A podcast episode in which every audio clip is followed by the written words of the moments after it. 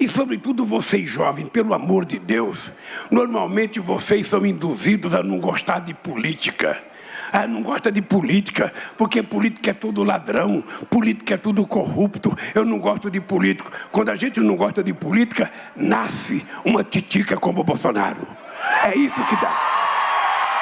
Vocês não precisam gostar do político, mas você tem que gostar de política. Porque quando vocês não acreditarem mais em ninguém, quando vocês não acreditarem mais em nada, quando na cabeça de vocês estiver passando a ideia que ninguém presta, pelo amor de Deus, ainda assim não desista. Entre você na política, porque o político bom que você quer está dentro de você, não está dentro de mim. Por isso, gente, vamos construir o país do nosso sonho.